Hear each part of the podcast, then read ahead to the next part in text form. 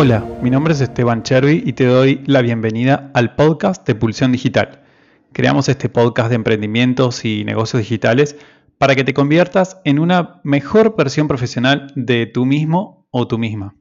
Te invito a conocer los webinars, los cursos de marketing y la membresía Prime, que incluye un workshop semanal y acceso a una comunidad exclusiva en Slack. Si este episodio te ha gustado, no te olvides de compartirlo en redes sociales mencionando a arroba pulsión digital. Por último, si quieres crear tu sitio web con un web hosting internacional con soporte rápido y personalizado, te recomendamos aneolo.com.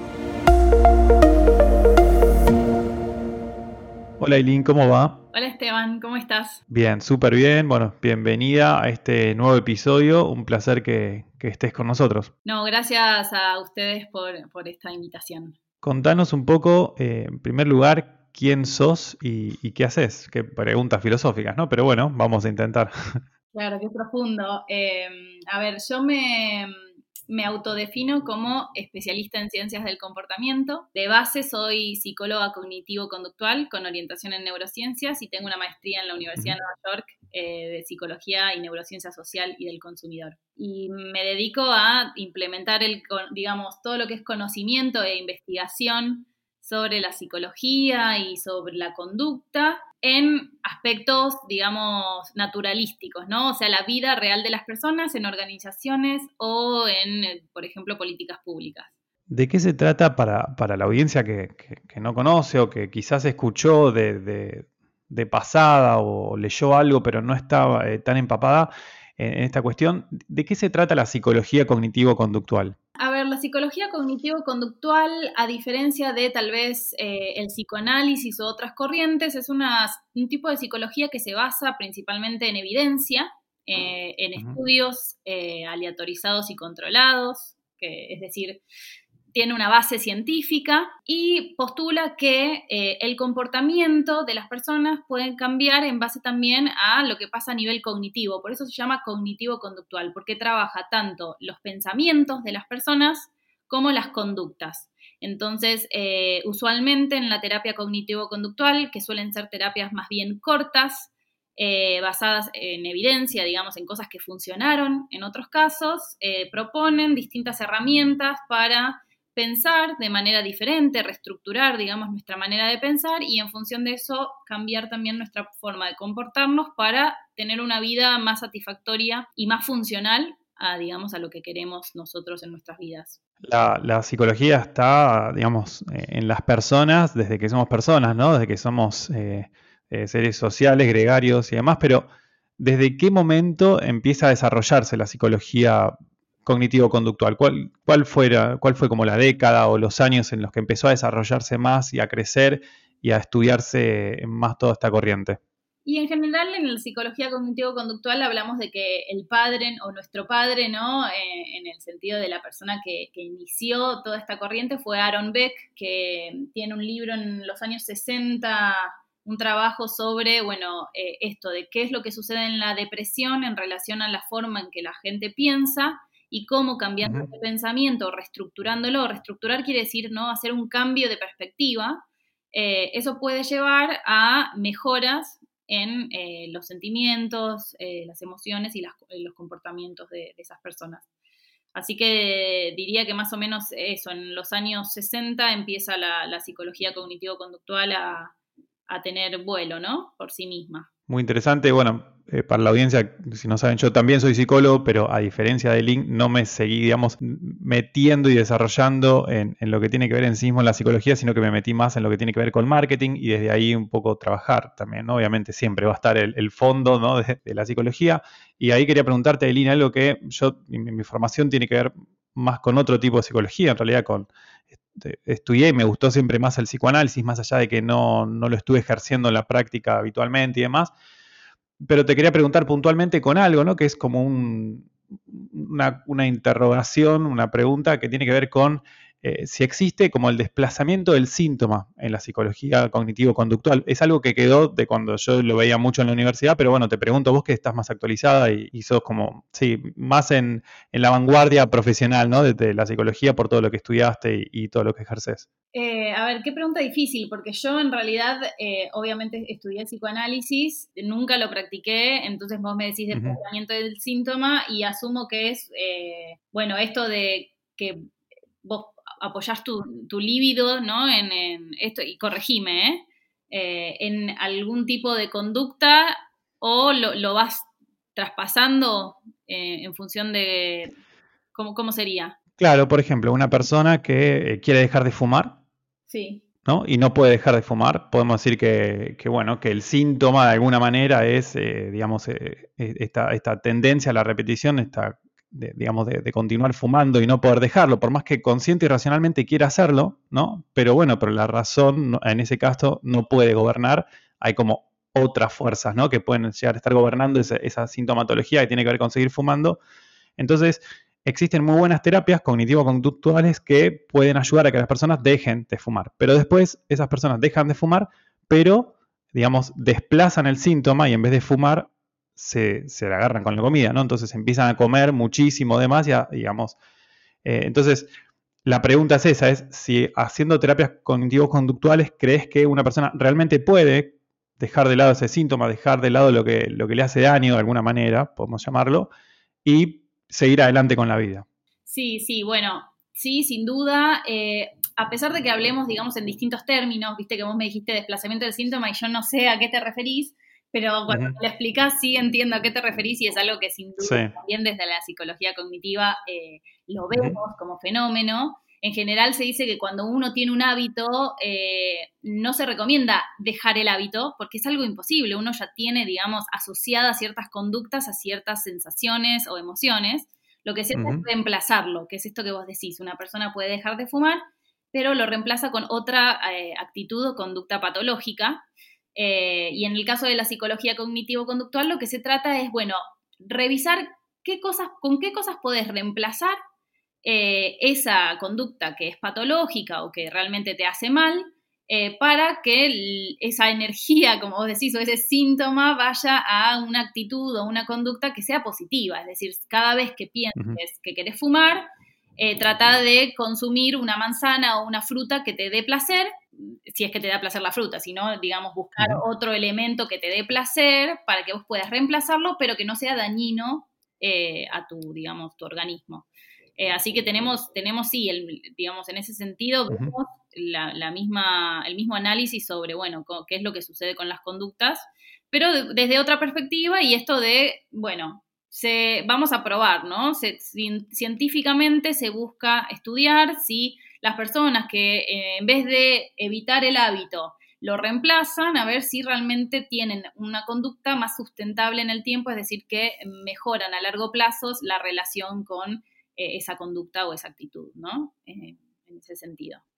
Claro, y es súper interesante porque una de las críticas que se le hace, digamos, al psicoanálisis, que es otra escuela de, de, psicología, de hecho, los psicoanalistas en su origen dicen que no es psicología, sino que es psicoanálisis, como que es otra cosa, eh, las críticas al psicoanálisis es que básicamente se, construyó sobre, sobre, casos particulares y no sobre un método científico como sí hizo la, psicología cognitiva conductual, ¿no? Entonces, eso es un punto a tener en cuenta. Y ahora metiéndonos más en algo que tiene que ver, eh, bueno, esto también tiene que ver con, nosotros, ¿no? Pero, pero algo más específico que tiene que ver con la tecnología. Eh, Aileen, te escuché varias veces en podcast, en lives en, Instagram y, y en webinars y demás, hablando sobre cómo la tecnología eh, nos impacta, ¿no? Eh, yo digo que, las plataformas que utilizamos desde Instagram, TikTok, Facebook, en realidad son como casinos, ¿no? Que están construidas para generar este, digamos, generar nuevos hábitos, son como el nuevo azúcar, ¿no? Que nos hacen, eh, nos generan una tentación y nos cuesta mucho poder dejarlas. ¿Qué nos podés contar al respecto sobre, sobre esta construcción de, estas plataformas que, fueron creadas aprovechando ciertas características cognitivas de, las personas. ¿Es realmente así o no? ¿Cuál es tu opinión?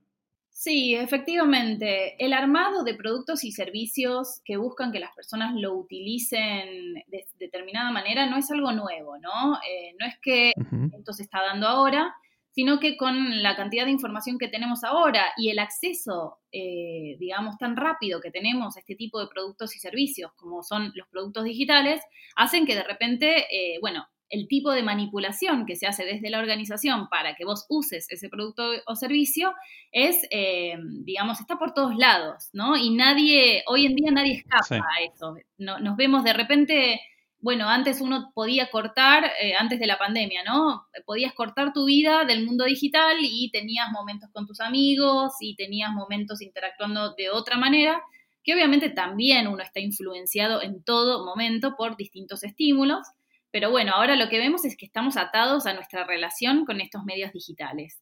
Y los medios digitales apuntan principalmente a necesidades básicas que tenemos todos los seres humanos. En principio sería la formación de identidad, eh, que tiene que ver con quién crees que sos vos, lo que vemos en Facebook, en Instagram, en TikTok, eh, en LinkedIn, es cómo vos armás tu perfil público. De repente, nosotros dejamos de tener una identidad privada y pasamos a ser puramente identidad eh, pública. Porque tenemos casi gran parte de nuestra vida está atravesada por qué es lo que sucede en Internet y cómo interactuamos con los demás a través de estos medios. Y por otro lado, apunta a la necesidad eh, gregaria que tenemos. Necesidad gregaria quiere decir a esta necesidad de ser parte de una comunidad, ser parte de, eh, digamos, una tribu, un grupo eh, con quienes nos identifiquemos.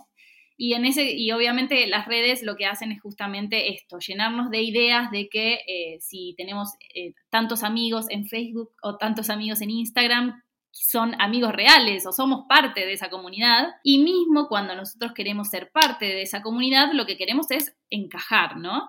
Entonces, estamos viendo un montón de conductas que tienen que ver con eh, la intención de ser parte de un grupo que se ve cada vez más eh, acentuada, ¿no? Por eh, extremos, porque entonces uno en las redes sigue a quien uno piensa que es como uno, o con, con quien me identifico, o con quien quiero, digamos, eh, quién es la persona a la que me quiero parecer, eh, y termina dejando de ver que existen otras realidades, ¿no? Y ahí es donde, bueno, empezamos a sesgarnos y a polarizarnos cada vez más porque estamos menos expuestos a la diversidad a raíz de las redes.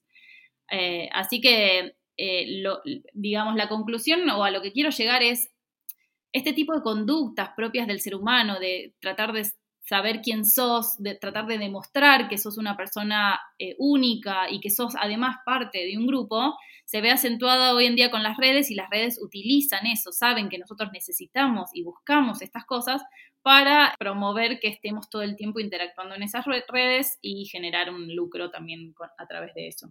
Eso es súper interesante porque lo primero que dijiste fue, esto no es nuevo, ¿no? esto viene de antes y no pude evitar pensar en cómo cuando uno eh, empieza a tomar real conciencia que, que, del otro lado de la pantalla hay otras personas, que lo que uno publica en una red social puede impactarle laboralmente, lo que uno dice, ¿no? Eh, eh, a modo de audio, digamos, también.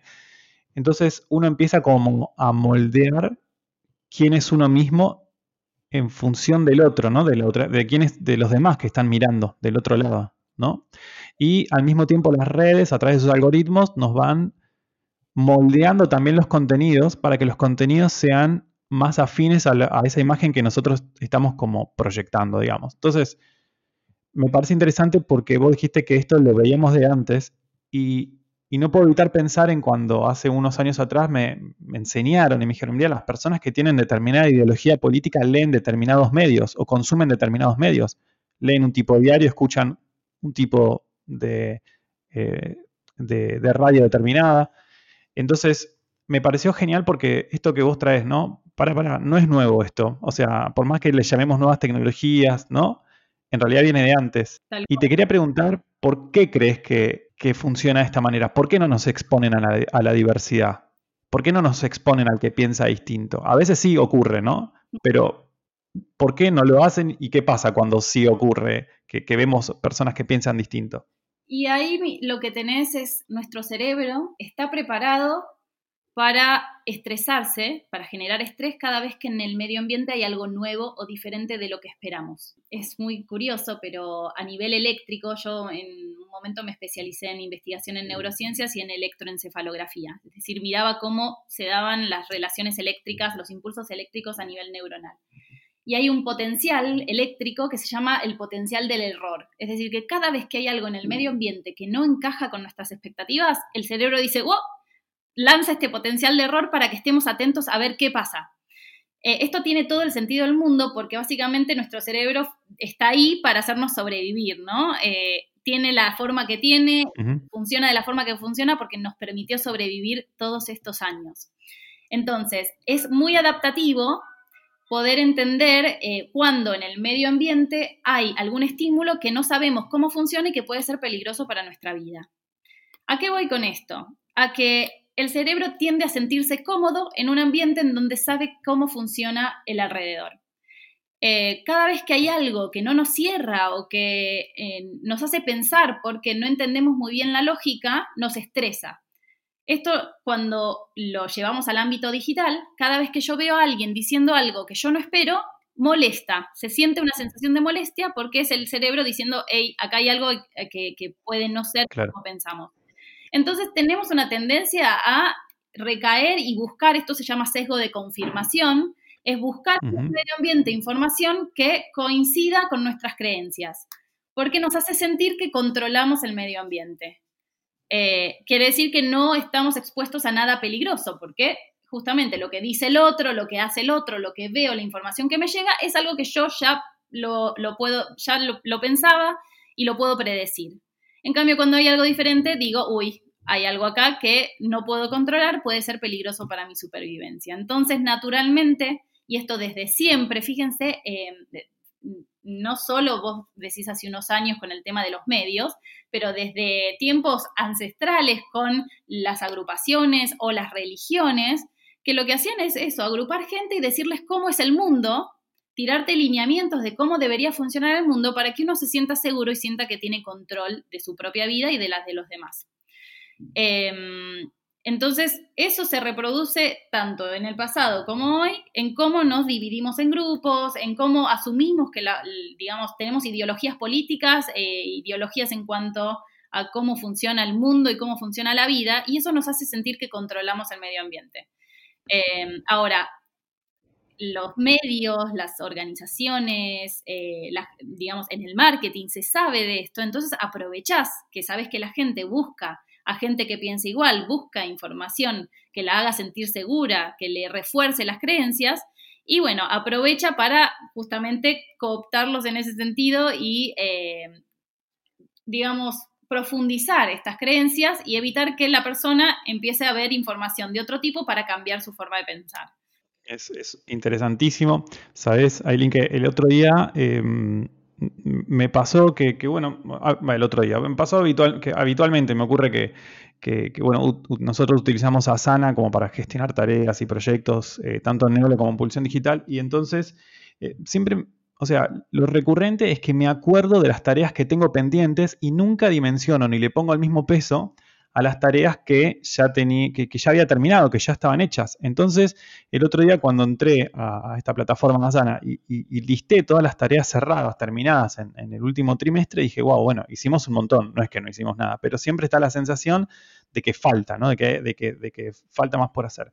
Entonces me puse a buscar y descubrí que hay un sesgo que se llama el, bueno, el sesgo psicológico de, Seigarnik, que bueno, era una, psicóloga eh, rusa que yendo a comer a distintos restaurantes se dio cuenta que eh, los camareros se olvidaban qué había pedido ella, cuál era eh, el pedido que había realizado una vez que se lo servían. Como que uno finaliza la tarea y se olvida de esa tarea, ¿no?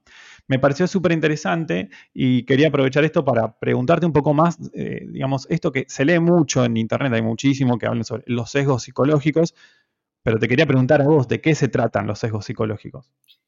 Bueno, a ver, em, básicamente nuestra, y esto para decirlo de manera reducida y que se entienda, ¿no? El cerebro y nuestra mente es súper compleja, pero podemos decir que en general hay dos tipos diferentes de maneras de procesar la información. Un tipo más racional, cuando uno presta atención a algo y evalúa opciones y toma decisiones en función de esa evaluación. Y otro tipo de pensamiento más de hábitos, ¿no? Que en general se contrapone la racionalidad con la emocionalidad. No es tan así porque la racionalidad tiene en cuenta a las emociones, eh, pero sí este otro tipo de pensamiento es, eh, está en función de hábitos, ¿no? De cosas que uno ya tiene asociadas. Eh, el ejemplo clásico es si yo les digo cuánto es 2 más 2, ustedes no tienen que pensar, les sale automáticamente. Eso es un pensamiento rápido, un pensamiento basado en hábitos o en asociaciones, mientras que si yo les digo cuánto es 168 eh, dividido 40, y ahí se tienen que poner eh, a pensar bien cuál es la cuenta que tienen que hacer. Ahí necesitan la racionalidad involucrada, ¿no? Entonces, o el otro hábito, perdón, el otro hábito, agarrar el teléfono celular, abrir la aplicación de la calculadora automáticamente sin esforzarme a pensar también. Pues. muy bien, ahí, ahí le diste una vuelta de tuerca, muy bien. Hábito número dos, sí, el celular. Sí. Muy bien. Bueno, básicamente los sesgos cognitivos son, eh, digamos, las acciones que hacemos de manera en función de nuestros hábitos que muchas veces no, están basadas en evidencia ni en, digamos, una evaluación racional, sino que simplemente por aprendizajes previos, por la manera en que funcionamos en general, estas cosas que te digo, de que uno presta atención a lo diferente y en realidad busca en el medio ambiente cosas que sean similares.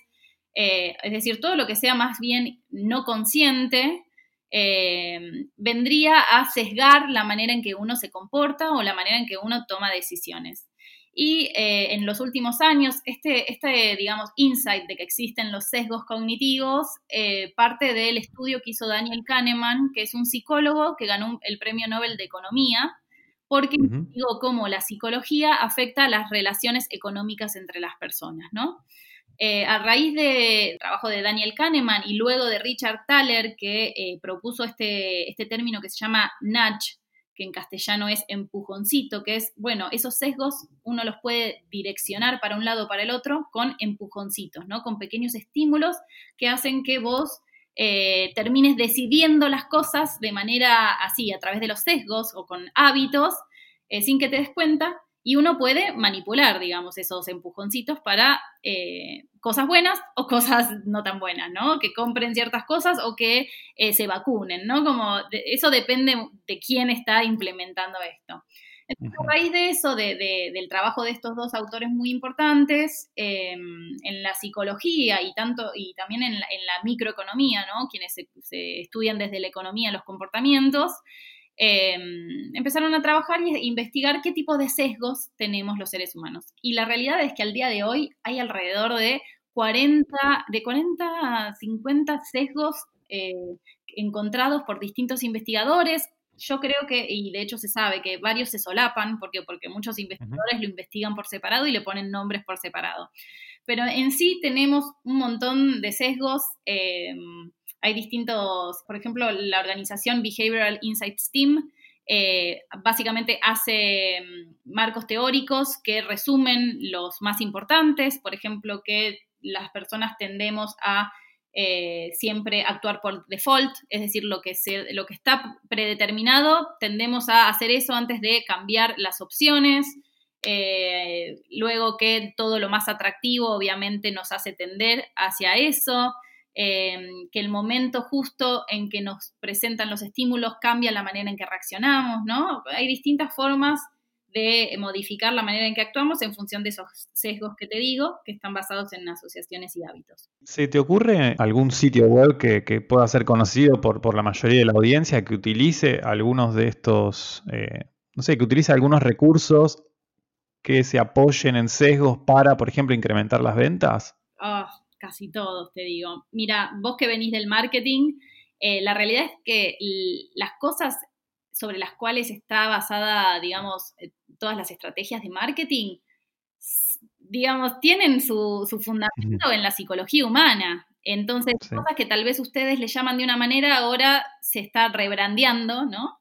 Eh, las ciencias del comportamiento con otro nombre pero, o, más bien las ciencias del comportamiento hoy están para estudiar, bueno, ¿por qué si haces esto, eh, o sea, qué fundamentos del, funcionamiento del cerebro y de nuestra mente eh, están detrás de las, cosas que, se hacen desde hace muchos años en el marketing? Hay algunas cosas nuevas, sin duda, porque se está investigando cada vez más. Eh, pero, por ejemplo, si querés que te traiga algo a colación, eh, fíjense que Despegar o Booking suelen utilizar, o quedan pocos vuelos, ¿no? Queda poco de esto, queda pocas, pocas habitaciones, reserva la tuya ya. Y ahí estás apelando a lo que se llama en inglés scarcity o escasez. Entonces, cuando uno siente que algo es escaso, le otorga más valor, porque tenés menos chances de tenerlo, ¿no? Eh, y eso hace que lo quiera, de repente tu sensación frente a esto es que lo quieras más, porque hay poco, hay poco de eso, entonces es más especial, entonces lo quiero más. Em, otra cosa que se hace es el, descuento, ¿no? Esto de que te suben un día antes la, descuento sale algo, pero te ponen esto valía tanto, te lo tachan y te dicen esto tiene descuento. Em, nunca te avisan cuando aumentan, pero sí te avisan cuando hacen el descuento. Eso de vuelta es porque eh, llama mucho, nosotros tenemos una tendencia también a eh, buscar la oportunidad eh, y a tener como una aversión a la pérdida, siempre buscamos la ganancia, obviamente, y nos duele muchísimo más la pérdida que la ganancia. entonces, bueno, esas pequeñas estrategias buscan apelar a esas cosas. Luego, las imágenes, eh, qué es lo que te muestran las imágenes. En general, las imágenes te muestran tu ideal. Eh, a las personas, cuando les mostras imágenes del ideal, también eh, les haces como visualizarse en esa situación. O mismo utilizar a grandes referentes, influencias. Hay algo que se llama sesgo de autoridad, que, y, y, también sesgo de representatividad. Hay dos tipos de sesgos dando vueltas ahí, ¿no? Entonces uno ve a una persona a quien uno idolatra haciendo algo que uno podría hacer, eh, como por ejemplo usar unas zapatillas o eh, hacer un tipo de, eh, o ir a un tipo de café, y entonces uno cuando, lo que busca es hacer lo mismo que esa persona para sentirse de la misma manera, ¿no? Em, lo, mismo con, bueno, el sesgo de autoridad básicamente dice que nosotros, aquellas personas a quienes consideramos autorizadas para hablar de ciertos temas, todo lo que digan esas personas vamos a creer que es verdad. Por ejemplo, si ahora ponemos un médico a hablar sobre la pandemia, por más que el médico sea médico especialista en pediatría y no sepa nada de, digamos, epidemiología, nosotros vamos a pensar que esta persona, porque es una autoridad y porque está dentro del ámbito de la medicina, tiene más eh, autoridad o tiene más eh, probabilidad de que lo que diga sea certero que cualquier otra persona que no sea médico. Eh, entonces ahí hay un montón de cosas que uno no se da cuenta, que nuestro pensamiento, digamos, rápidamente concluye cosas que en realidad no son tan así, ¿no? Qué bárbaro. Y es como, es imposible salirse de los sesgos. Digamos, uno puede en realidad darse cuenta ¿no? de que una plataforma, una aplicación, bueno, un software, lo que sea, está utilizando ese tipo de, de recursos para convencernos y en definitiva lograr una venta o lograr que compremos más o, que tengamos determinado comportamiento, pero por más que lo sepamos, es muy difícil dejar de, sentirse atraído, ¿no? Porque seguimos siendo personas, es eso, digo, sí, por suerte, ¿no? Pero digo, eh, nos sirve saber que, los demás están eh, digamos, tratando de aprovecharse y explotar de alguna manera estos sesgos o, da igual? O sea, ¿uno tendría que estar como muy consciente todo el tiempo o, es, o es indistinto? No, bueno, es, tal cual lo decís. Eh, todos somos proclives a comportarnos en base a nuestros hábitos, sobre todo cuando... Eh, esta parte más racional de la toma de decisiones o la manera en que procesamos la información requiere de esfuerzo, ¿no? Requiere de que pongamos esfuerzo en pensar las cosas, en prestar atención. Entonces, cuando uno está ajetreado en, un día con un montón de trabajo, con un montón de información en la cabeza, tiende a actuar más por este otro sistema que es el sistema de los hábitos, el sistema de las asociaciones y de los sesgos, ¿no? Entonces, eh, sin duda, saber que existen es re importante. ¿Por qué? Porque en el momento en que vos puedas destinar la energía a evaluar opciones, te vas a, vas a poder contrarrestar el efecto de estos sesgos. Tranquilamente, yo miro, veo, entro en una página web y veo que se están agotando ciertas cosas que yo quiero y digo, mm, me parece que esto es una estrategia, es un nudge, eh, voy a esperar y voy a tomar la decisión más tarde, ahí es tu, tu digamos, tu, tu cerebro racional o la parte racional de tu mente te está ayudando a que evalúes y, no actúes de manera automatizada, ¿no? Ahora, cuando, eh, no tenemos tiempo para darle la atención que merece, cuando tenemos que tomar la decisión rápido y ahí probablemente caigamos en los sesgos y, bueno, eh, a ver, es una cuestión de, de cada uno sabrá cuánto, cuándo es importante no dejarse llevar por los sesgos y cuándo no es tan grave. Me parece genial todo lo que estás diciendo, bueno, no solo porque estuve 10 años dentro de una universidad de psicología estudiando, sino porque después trabajé, digamos, eh, creando eh, mis propios emprendimientos, mis propios proyectos, ayudando a clientes también de marketing eh, en otros momentos de mi vida. Y entonces, o sea, yo estoy totalmente convencido que, todos quienes emprenden, quienes trabajan en marketing, en comunicación, tienen que, saber que existen todas estas posibilidades dentro de lo que es la, la ciencia del comportamiento, ¿no? Y te quería preguntar, Aileen, si vos ves en el futuro, si te imaginás que va a haber una demanda cada vez mayor de especialistas en ciencias del comportamiento para, bueno, trabajar desde la experiencia del usuario, eh, trabajar en el diseño de productos. ¿Cómo, ves el futuro, ¿no? digamos, eh, de, esta integración entre las psicologías y, eh, y todo lo que tiene que ver con el mundo digital y el mundo tecnológico? Mira, yo, yo ya lo veo. De hecho, me sorprende que, hasta ahora los psicólogos no se hayan involucrado más en, en otros ámbitos, porque de hecho nosotros estudiamos el, comportamiento humano. ¿Y qué, qué, es lo que está básicamente en todos lados en esta sociedad? El comportamiento humano, cómo, o, cómo piensan las personas, ¿no?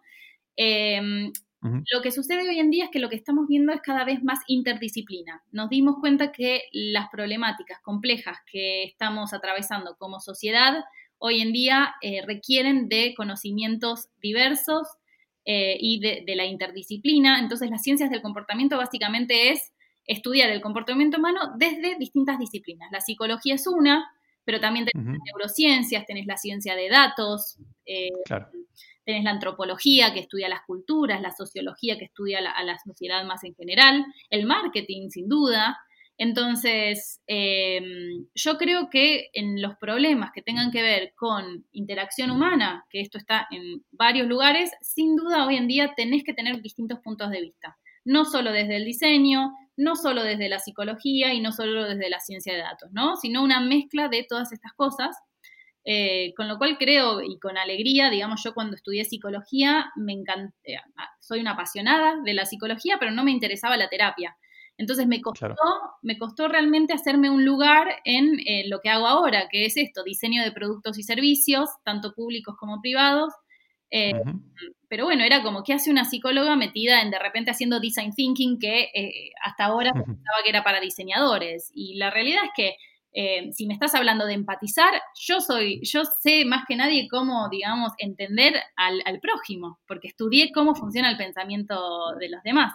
Entonces, es eso, es simplemente darse cuenta que la mejor manera de generar buenos productos, eh, tanto en el ámbito público como en el privado, es involucrando distintos puntos de vista y distintos conocimientos. Así que mm, lo veo no solo para los psicólogos, lo veo para distintas disciplinas, para que empiecen a, a mezclarse y aprender desde distintos puntos de vista, ¿no? Totalmente, sabes que complementando un poco lo que, lo que acabas de, mencionar, me acuerdo cuando, cuando empieza a crecer muchísimo eh, Google, antes del año 2000 inclusive, eh, que fue toda una revolución cuando aparece Google porque estábamos todos acostumbrados a utilizar buscadores que en realidad eran portales, ¿no? que tenían directorios, el clima, te daban cuentas de mail, el horóscopo, bueno, cualquier cosa, es todo junto en una sola pantalla, muchísima información, ¿no?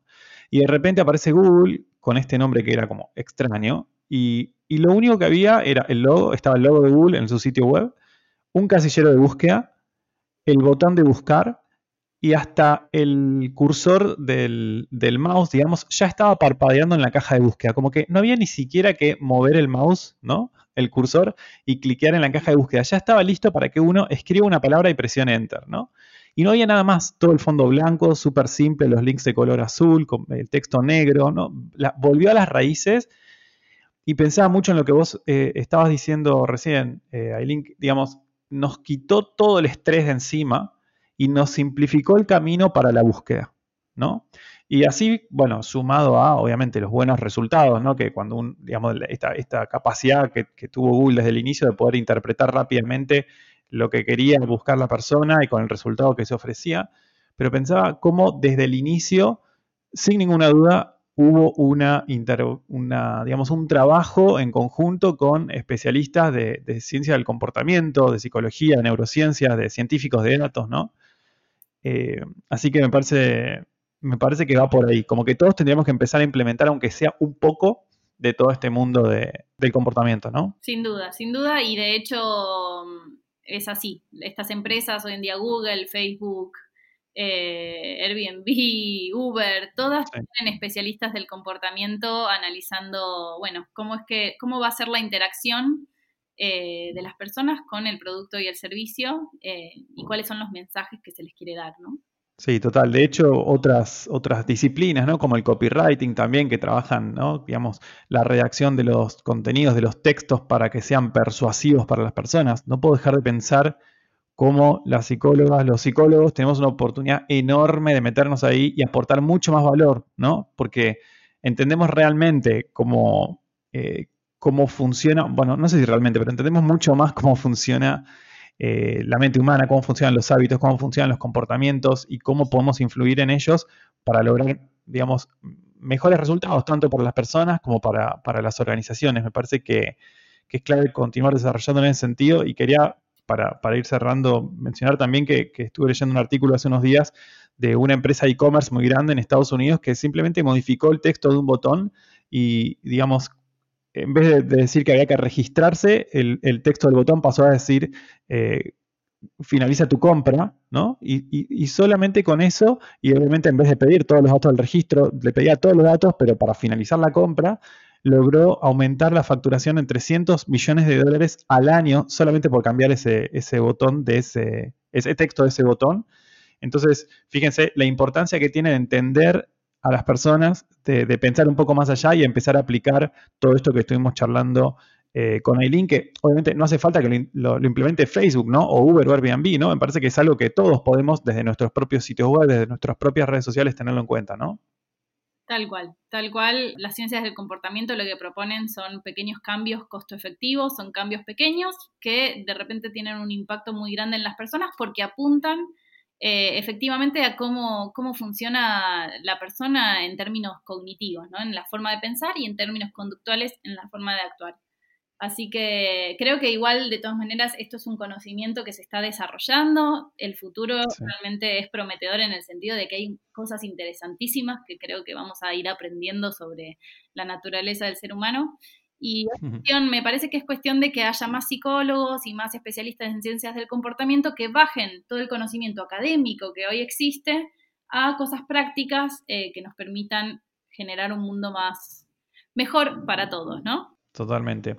Aileen, muchísimas gracias por la entrevista de hoy. Contanos si la audiencia te quiere contactar, cuál es un buen canal, por dónde lo pueden hacer. Eh, me pueden, mi, digamos, como no soy, no hay tanta gente que se llame Aileen Tomio, soy arroba Aileen mm. Tomio con I latina las dos veces eh, en todos lados. Estoy en LinkedIn, estoy en Instagram, en Twitter. Uso, lo que más uso es Instagram y Twitter, pero digamos pueden buscarme en cualquiera de mis redes que me van a encontrar como Aileen Tomio. Si quieren seguir aprendiendo entonces sobre ciencias de comportamiento, sobre hábitos, sobre sesgos, sobre estudios científicos, que, tienen que ver con, bueno, con cómo la psicología en definitiva puede, puede importarle valor al marketing, a la comunicación, a los emprendimientos y, mucho más. Les recomiendo que, la sigan a que publica con, contenidos muy interesantes, eh, también entrevistas que, eh, que le hacen, eh, hace también varios Instagram Lives, o sea, está bueno para, poder seguir aprendiendo, metiéndose, creo que es algo que va a crecer muchísimo. Así que los invito, las invito a que, a que la sigan a Aileen Tomio. Eh, dejamos el nombre obviamente en la descripción, así no, hay dudas sobre cómo se escribe y demás. Aileen, de vuelta, muchísimas gracias. Gracias Esteban y un saludo a todos. Saludos.